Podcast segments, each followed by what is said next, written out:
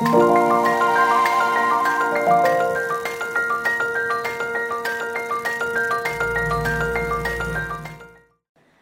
欢迎收听《痛痛飞走了》，用声音解决你的身心痛点。我是巧兰，我是于婷。最近的本土疫情大爆发，那痛痛飞走推出新冠即时报特别系列，那我们请专家来带大家快速的了解疫情。对，那我们今天请到的是重量级的来宾，感染科界的权威，台湾感染症医学会的名誉理事长，台大儿童医院院长黄立明来和我们分享。主持人好，各位听众大家好。那国内爆发本土疫情啊，从开始有一点迹象，到现在不过谈一周或一到两周的时间，当天的病例数已经连续的连续几天都超过百例哦。那问题也从一开始的呃，可能原本我还觉得是机师的群聚，到后来宜兰游艺场啊、泸泸州的社团群聚啊，到现在发现万华茶艺馆为主的疫情，各县市也都有陆续有病例的确诊。那想请问院长是怎么看这波疫情的发生，在社区里面可能已经酝酿了多久的时间啊？其实应该讲，这社区酝酿已经蛮久了哈。嗯。因为台湾一直有一些我们英文叫 loose end，就是说有一些个案呢，它其实有点灰色地带。它到底是境外感染还是境内感染？它其实不是非常明确，哦。然后我们以前也有一些个案呢，是从台湾出去，在国外机场被诊诊断的。那这些也都是当时都有一些争议，到底是境外还是境内？哈，那到底是诊断有没有错误？不过因为这种案子还不少，所以不太可能每一件都是错的，啊，不太可能每一件都是境外的，所以表示。总是有几件呢，应该是在境内有暴露到病毒，嗯，所以这个事情告诉我们说，境内不是完全没有病毒的，境内可能在某些地方还是有少量的病毒，只是因为大家都非常小心，大家真的是口罩跟洗手这两个动作是做的还蛮确实的，所以呢，病毒就不容易传，嗯。啊，那可能也也另外一个因素也可能是原来的病毒是武汉株，后来的病毒又变了哈，所以原来的病毒传染性可能相对还是稍微低一点点。所以台湾一直过得蛮安稳的，过了一年了哈。可是呢，这些病毒终究在社区没有完全断掉啊。那加再加上呢，我们可能还是有人，比如说机师这个团体啦，还是有机会把病毒从国外带进来。嗯。啊，所以就是病毒就慢慢慢慢还是在台湾慢慢累积。那终于到了一个程度以后呢，就爆就有点像爆发一样了哈。那当然，它的一个客观条件是它要传入一个比较容易传的群体啦。哦，比如说茶艺馆。啊，比如说狮子会，因为这种群体呢，他们的互动的方式呢是比较有利于飞沫传染的。啊，那我想这个就是大概整个过程大概就这个样子了。哎，哦，所以现在因为我们目前看到的疫情，大部分都还是集中在双北地区，特别是像是万华或者是新北的板桥，但是可能像是各县市啊，像彰化，然后高雄啊，这几天也都陆续有一点点的病例在传出来，所以。这样看起来是我们现在最主要的一个源头点，可能还是集中在双北这个地方嘛。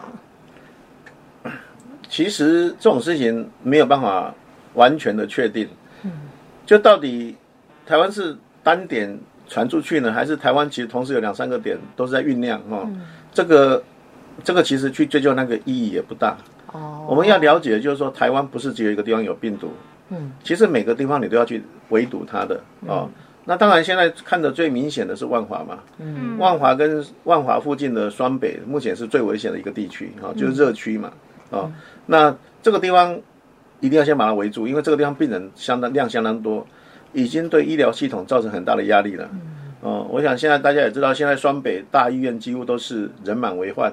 哦，有病人啊，有要来检查的哈，就是一人数实在相当多。可是我们还是不能忽略，比如说宜兰呐。比如说彰化啦，比如说高雄啦，这些地方呢，各个当地的政府呢，其实还是要非常小心哦。那个必要的筛检都不能省略啊。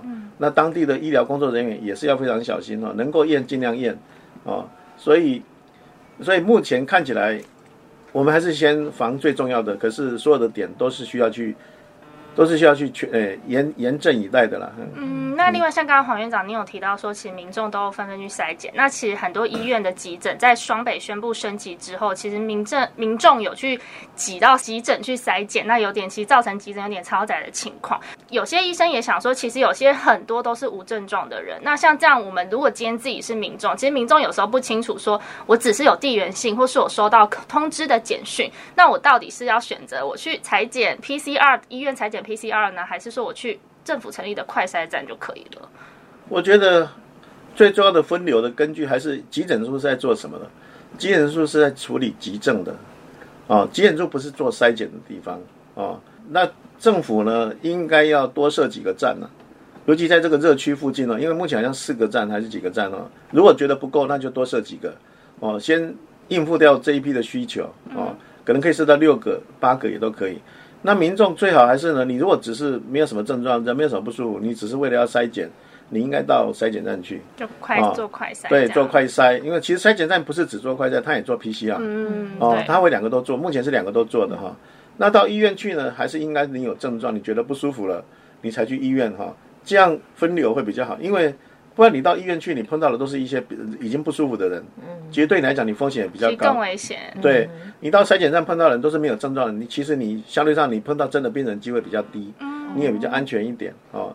还是以原来的功能来做区分是最好的，所以自己有没有不舒服，有没有症状是最重要的判断标准。可是因为有些人就是会蛮紧张的，只要看到说确诊者的足迹在哪里，就会觉得说啊，我现在是不是已经陷入了风险？之前也有听说有些医院出现病例的时候，然后就有朋友打电话跟我说，呃，我的家人在这段期间刚好有去看诊，那怎么办？要不要去做裁剪？会非常的担心哦。那这样子，院长有没有一些建议给这些可能在担心的民众？他们是不是因为现在去裁剪站，其实裁剪站外面也是人蛮多的，是不是也是一个比较有风险的场所？大概什么样的情况，你真的应该去做一些裁剪？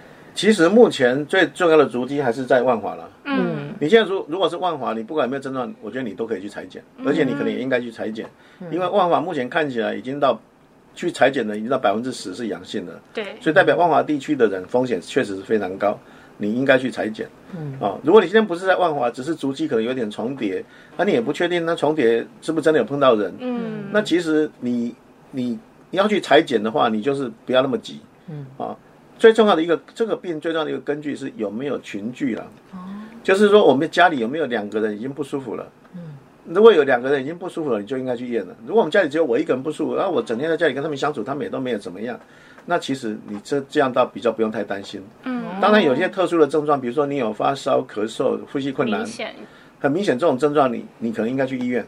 哦，你有味嗅觉异常，那你也应该去医院，因为你很可能就是了，你不要去筛检站了，就很明显了，你就去医院，医院也会帮你验。嗯，哦，所以所以因为很多人确实是像我身边很多朋友，也就是一天到晚问我说：“哎，我去过龙山寺啊，怎么办嗯，对啊，我们也收到很多哎，？”因 而且我去。龙山寺吃个小吃，收到简讯，对啊那我就说你人好好的，你不用紧张啊，哈、嗯啊你也不是万华人，对不对哈？你你去的你就这么一次就要中，几率还是很低的、啊。嗯你在万华一直生活，你才几率比较高啊。嗯，那另外像我们有看到说，有民众知道双北现在的筛检站跟急诊医院其实都是爆量的，然后有些人就特地坐到坐车到南部去裁剪，像这样子的情况，其实反而也会让自己陷于可能传播的风险中，对吗？对啊，因为我们最怕的就是我们我们说这个地方非常危险，非常危险，然后民众就跑离这个地区，对，跑到别的地方去看病啊，去做检查，完了又没有交代清楚哈、那这个病毒就会被这样传来传去哈、那以前在 SARS 的时代就是发生这种事情嘛，从台北跑到高雄去，嗯，哦，结果在高雄发病啊、那就很麻烦哈、所以，所以我觉得民众应该是适度的紧张就好了，戒慎恐惧就好了，可是不需要到恐慌的地步哦。那你反正这筛检站还是在那个地方，他也不会跑掉啊。对啊，哦，你就你就不用急，你就去排，你排个号码或者什么，你就慢慢等，等到你的时候你再去做就好了哈、那你一面可以观察自己的症状，观察自己身边人有没有什么症状，啊、那这样，我觉得目前是，那我再来也认为这个万华的疫情也大概也到一个坡段的了，嗯再来病人也不会太多了啦，哦，所以大家也不用太恐慌了。你说到一个波段是我们是怎么样去做判断？是最近北市府在讲的阳性率有在下降的原因吗？还是说，呃，有什么样的一些我依们的根据？据就我们可能可以怎么去观察这样子？你要想想看，万华是发生这样的这样的事情。万华是在可能在两三个月前，有人把病毒带进万华这个社区，嗯，在里面传，啊，然后也不少人被传了。可是呢，因为都很轻微，而且当时大家也都不觉得台湾有有很多病人，所以他自己去看医生，医生也没有验。对，哦，所以就在那边流行一段时间，一直到狮子会啦、茶艺馆这事件爆出来，大家才知道哦。我们现在做的筛检呢，其实是我们是做核酸跟抗原的快筛。我们现在是我们筛检出来的人是现在正在感染的人。哦，那万华有一些人已经感染，可是他已经康复了，你就筛不到他了，因为他已经没有抗原，也没有核酸了，他只是抗体阳性，可是我们并没有验抗体啊。所以我们现在验的是正在被感染的人。那正在被感染的人，而且要他愿意出来验，这两个条件都要符合，我才看得到他。他如果正在被感染不出来验，我也看不见他。嗯。哦，他如果没有被感染出来验，我也看也看不见他。所以呢，这种人不可能太多的。嗯。哦，就是又感染又愿意出来验，这种人愿意出来验，大概都出来了。嗯。百分之八成八十的人都出来了。这几天都出来。哦，这几天已经都涌出一大批人来了哈。所以，所以最高我们就到三百多个嘛，然后现在就掉了两百多个。嗯。这就告诉你，我们已经快把这批消化掉了。嗯。哦。然后我认为再来呢，每一天大概都会慢慢降，慢慢降，至少不会再飙上去了。嗯，因为我们并不是去家里把它抓出来，我们是请他出来。嗯，哦，我们是被动等他来筛检，所以这种系统呢，本来就是一定会看到这个，刚开始会很踊跃，病人很多，刚才慢慢就减少啊。可是，所以我我预期在一个月一个礼拜左右的，我们就看到病人会降到一个我们比较放心的程度。哦，到两个礼拜我们就觉得，哎，看起来好像还不错。可是我们的问题并没有结束，因为那些没有出来验有带病毒的人，其实还在社区里面。嗯，啊，那上面是一个隐忧。再来呢，全省其他地区呢还是有隐忧。嗯，我们下我们下一个阶段要处理这些引诱。哦，其实像过去啊，这样子发生呃，之前像布桃的群聚啦，或者是机师的染疫的事件的时候，部长都有喊出要清零。但是以现在这样在社区的情况，是不是我们已经不太可能再执行类似说清零？我们现在是干净的那种那种类似的措施。嗯，对，台湾从现在开始呢，你就知道台湾不可能清零了。嗯，台湾每个地方总是有一些病毒在那个地方。我们现在靠的是全民防疫网，可是全民防疫网通常也不会防到病毒被你挤压到完全没有了。嗯，因为我们不会做的那么完美，我们不会每个人都是完美的执行全全民防疫。嗯，哦，所以病毒还是有机可乘，它可能可以感染，它可能感染的人少一点，可是它还是持续慢慢感染。哦，所以我们我们这个是要买一个时间，那我们可以打疫苗。我们要把疫苗打到百分之。六十几的人有保护力以上呢，基本上我们就可以比较放心了。嗯，啊，我们就可以差不多准备要过正常的生活了。所以疫苗是下一个阶段很重要的事情。啊，不过现在即使万华这个事情告一个段落，我们还是得围堵它，因为它并没有真的消失。嗯。那其实就是蛮多民众可能有在问的问题啊，就是说，其实现在管制都逐渐变严了嘛，减少外出或者是在家办公、分区办公。那像我们外勤记者，其实现在就是被规范不准进公司。但那想问院长，那现在我们的疫情是不是已经到达一个高峰，或者是还没有到达高峰？那很多人也好奇，我们这么严守，这么就是呃，有点类似禁足、快 半禁足的状态，应该会要有什么样的观察时间点？那到什么时间点之后，我们可以觉得稍微好像可以安一点心，但当然不能放松，但可能可以安心。可能像您刚刚说的，一到两周后，可能数字会回到一个我们觉得哎比较放心的数字。但民众大概什么时候才可以期望说我们的生活可以再往一般的时候恢复一点点这样子？我们目前的紧急措施就是两个两个礼拜嘛，所以这两个礼拜完了以后。如果这个数目回到一个比较放心的地步呢，我相信政府的措施就慢慢会松一些松一点啊，可能会回到二级，说不定哈。不过这个当然是中央指挥中心他们会去判断。嗯，那那个时候呢，学校的因为学校的呃不上课呢，大概也是两个礼拜左右。对，那个时候大概也会恢复恢复一些比较社社会的一些活动了。嗯，所以那个时候呢，就会让我们大概就会。回到比较正常的生活，趋近正常的生活。嗯，哦，那我觉得我们是可以过正常生活，可是我们就是要要有一个，我们要有一个，我们要知道一件事情，就是病毒没有消失。啊，只要疫苗来了，最好去打。嗯，啊，那这个才是重要的。那还没有打疫苗之前呢，一定要非常小心。嗯，啊，也而且要注意身边的有没有群聚。只要两个人有同时有两个人有什么不舒服，而且不舒服是类似的话，你就要小心，可能真的有问题，赶快去验。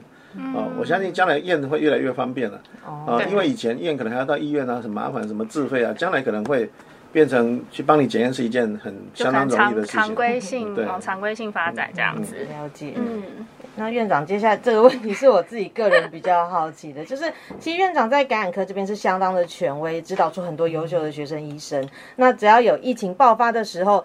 院长几乎是无意不语，然后我们也都一直来找院长询问一些专业的意见。像我自己自己前阵子看脸书回顾，就发现多年前 H 七 N 九疫情的时候，那时候院长你还来机关所帮我们记者上课，我那时候印象很深，因为我们对传染疾病可能不是那么的了解，嗯，但是因为院长你的讲解都非常的简单明了，所以让我们可以更加的容易去接触这些传染病。但是其实院长在那种分析疫情的时候，经常也把那种比较最坏的状况也分析进去，而且。分析的都蛮准，像这一波，其实您之前也说过社区会多点爆发，那其实都像您分析的这样，这蛮精准的。但我们那时候有一个给你，就是偷偷给你一个外号，叫做“末日博士”，不知道 不知道您您知不知道这件事情？